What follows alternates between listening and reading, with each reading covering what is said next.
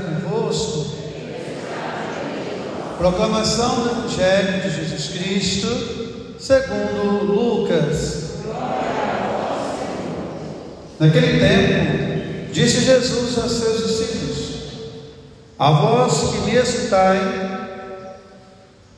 eu digo: amai os vossos inimigos, fazei o bem àqueles que vos odeiam Bendizei os que vos amaldiçoam, e rezai por aqueles que vos caluniam. Se alguém te der um tapa numa face, oferece também a outra. Se alguém te tomar o manto, deixa-o levar também a túnica. Dá a quem te pedir. E se alguém tirar o que é teu, não peças que o devolvas. O que vós desejais que os outros vos façam, fazei-o também vós a eles. Se amais somente aqueles que vos amam, que recompensa tereis? Até os pecadores amam aqueles que os amam. E se fazeis o bem somente àqueles que vos fazem o bem, que recompensa tereis? Até os pecadores fazem assim. E se emprestais àqueles de quem esperais receber, que recompensa tereis? Até os pecadores emprestam aos pecadores para receber de volta a mesma quantia. Ao contrário, amai os vossos inimigos, fazei o bem e emprestai, sem esperar coisa alguma em troca.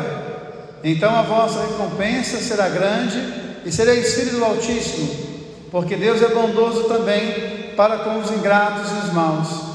Sede misericordiosos, como também o vosso Pai é misericordioso. Não julgueis e não sereis julgados. Não condeneis e não sereis condenados. Perdoai e sereis perdoados. Dai e vos será dado uma boa medida, calcada, sacudida, transbordante, será colocada no vosso colo, porque com a mesma medida com que medides os outros, vós também sereis medidos. Palavra da salvação. Que a palavra do Santo Evangelho nos conduza à vida eterna.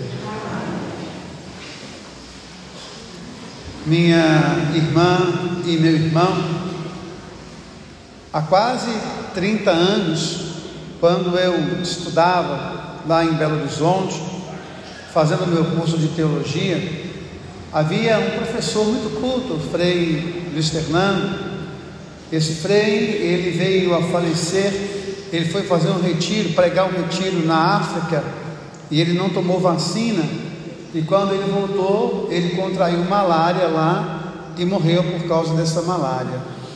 Era um homem muito especial, muito culto, muito estudioso, e ele dizia que a geração de 25 anos, 30 anos, era uma geração que não era contra nem a favor, era uma geração que estava em outra.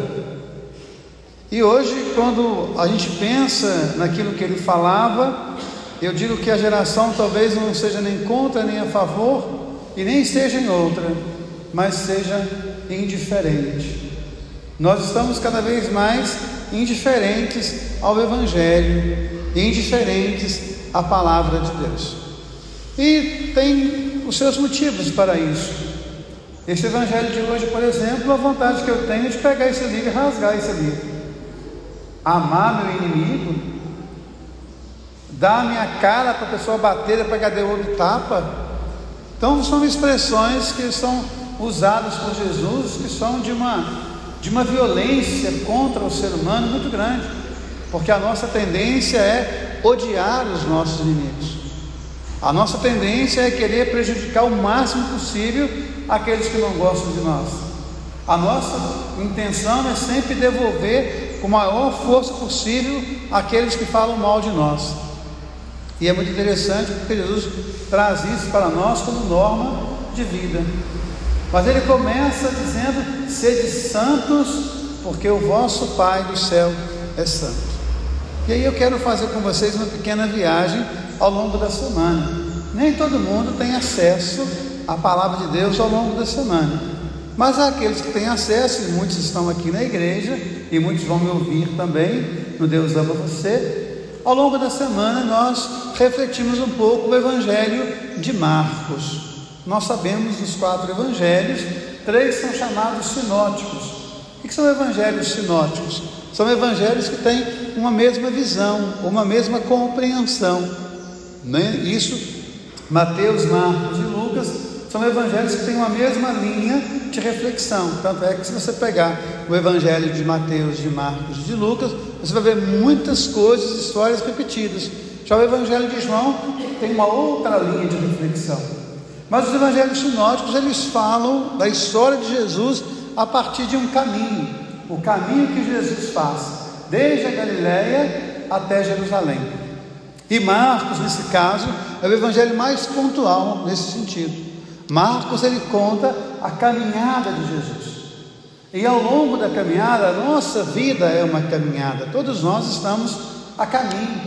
E tomara que todos nós estejamos no caminho. Porque estar a caminho é pensar no lugar que eu quero ir. Estar no caminho é estar naquela direção que Deus propõe para nós. Por isso, os primeiros seguidores de Jesus eram chamados seguidores do caminho. E quando nós olhamos a palavra de Deus ao longo da semana, Marcos vai pontuando para nós o que é fazer o caminho com Jesus. O caminho com Jesus não é um caminho muito fácil. Ao longo dessa semana, Marcos foi trazendo para nós algumas coisas. Primeiro, ele pergunta aos seus discípulos quem era ele. Aliás, antes disso, ele cura um homem que era cego. Como é que é a cura desse homem? Ele começa o processo de cura e o homem começa a enxergar as pessoas. Mas ele vê as pessoas como se elas fossem árvores e não consegue enxergar direito. Nós somos cegos que muitas vezes veem as pessoas como árvores, veem as pessoas como cifrão, veem as pessoas como um monte de coisas, menos como ser humano. Assim, aquele cego via as pessoas como árvores.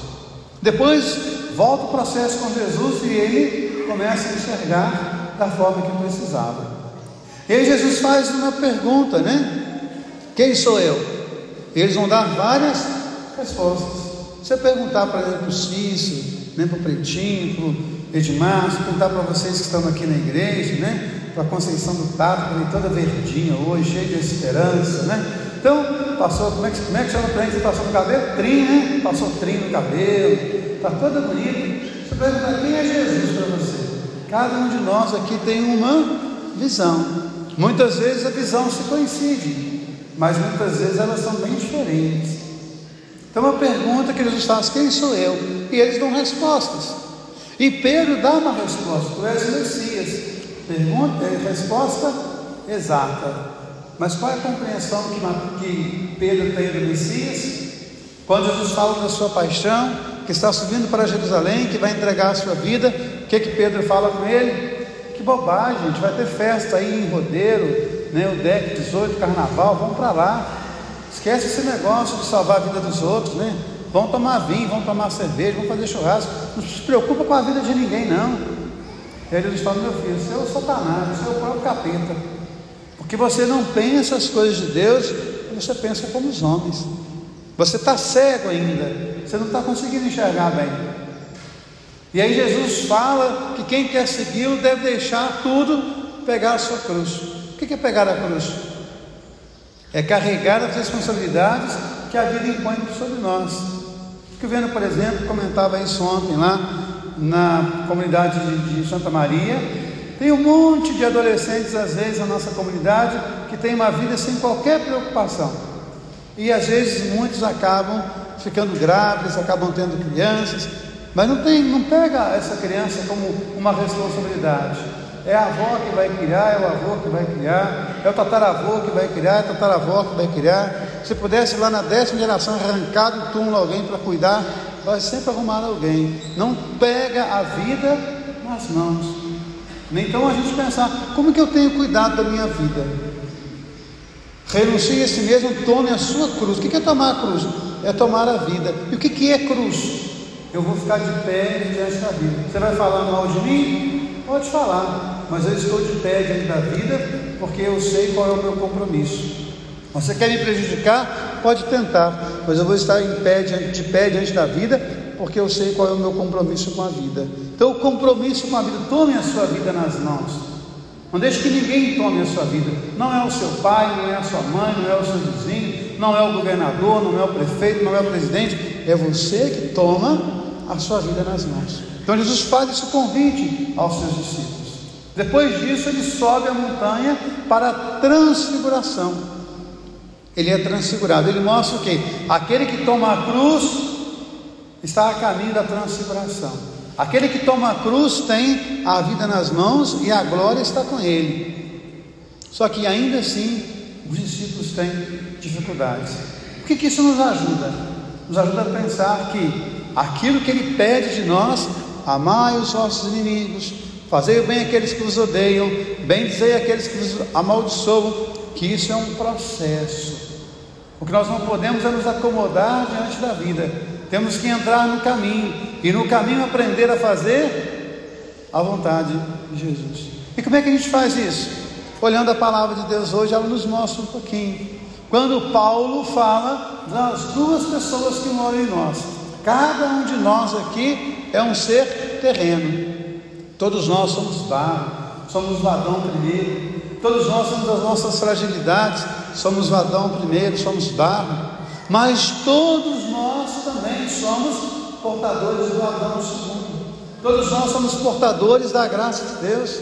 E é essa graça que vai nos motivar, é essa graça que vai nos ajudar a fazer o caminho. É essa graça que vai nos ajudar a enxergar direito aquilo que nós temos dificuldade de enxergar. Até a nossa própria vida, nós muitas vezes temos dificuldade de enxergar. E aí vem a primeira leitura que ilumina tudo para nós. Por exemplo, tem dia que o Diego acorda enfesado. Tem dia que tem vontade de dar uns tabefes na irmã dele, na livre, que ela pega no pé dele. Tem dia que ela acorda encrencada também, quer voar nele. Aí ela pensa assim: Mas o meu irmão é ungido de Deus, eu não posso brigar com meu irmão. Aí ele pensa assim: Mas a minha irmã é uma ungida de Deus, eu não posso brigar com a minha irmã. O Henrico, né, mais o Heitor, a mesma coisa. Tem dia que um é grandão, o outro é pequenininho, mas eles são encrencados. E o pequenininho sempre é igual o galo ganizé. Como é que é galo é encrencado? O pequenininho sempre é o mais bravo. Mas aí o irmão mais velho pensa: Mas o meu irmão é ungido de Deus, eu não posso brigar com meu irmão. E aí a família é uma família que tem muita paz, porque eles não brigam, porque eles sabem que um é ungido de Deus, o outro também é ungido de Deus. Saul sai com três mil soldados para matar Davi. E Davi tem a vida de Saul na sua mão. Saul está dormindo. Davi tem a lança na mão, é só cravar a lança. Qual é a concepção dele? Esse homem é ungido de Deus. Todos nós somos ungidos de Deus. Vocês imaginem a paz que é na casa do Marcelo, né? porque Diego sabe que a irmã dele é ungida de Deus. Ela sabe que o irmão dela é ungido de Deus. Então eles não brigam. É uma casa que tem paz. Então a palavra de Deus é muito pontual. Como que a gente consegue isso que nos pede de nós? Entrando na dinâmica do caminho. Às vezes vamos enxergar meio torto, às vezes não vamos compreender muito bem, mas ao entrar no caminho, ao fazer o caminho, a gente vai compreendendo que o Adão, segundo o Adão do céu, ele vai tomando conta da nossa vida. Então é um processo, é um processo lento, é um processo vagaroso, mas que nós possamos fazer esse caminho. E por fim, Jesus diz: Não julgueis e não sereis julgados. Eu me lembro de uma pequena parábola que eu particularmente acho muito bonita e eu termino a minha reflexão contando essa parábola.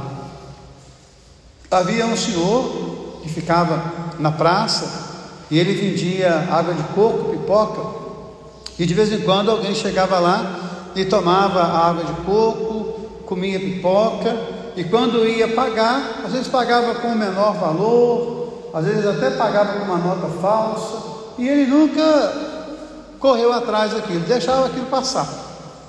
Passou muito tempo, ele virou céu, ele morreu. Quando ele chegou diante de Deus, ele falou assim com o Senhor: Senhor, A minha vida inteira eu fui vendedor de água de coco e pipoca na minha cidade. De vez em quando alguém me pagava com uma nota falsa, de vez em quando alguém me dava um valor menor, mas eu nunca cobrei, eu nunca fui atrás, porque eu nunca quis julgar ninguém. E eu estou aqui hoje diante do Senhor. Eu também sou uma nota de menor valor. Eu também muitas vezes sou uma nota falsa. Eu quero pedir ao Senhor, me julgue com misericórdia. E Deus olhou para aquele homem e olhou para o anjo que estava ao seu redor e disse: Como eu posso julgar alguém que nunca julgou ninguém? Tome o céu como sua herança. Que nós sejamos misericordiosos, porque o nosso Deus é misericórdia. Louvado seja nosso Senhor Jesus Cristo.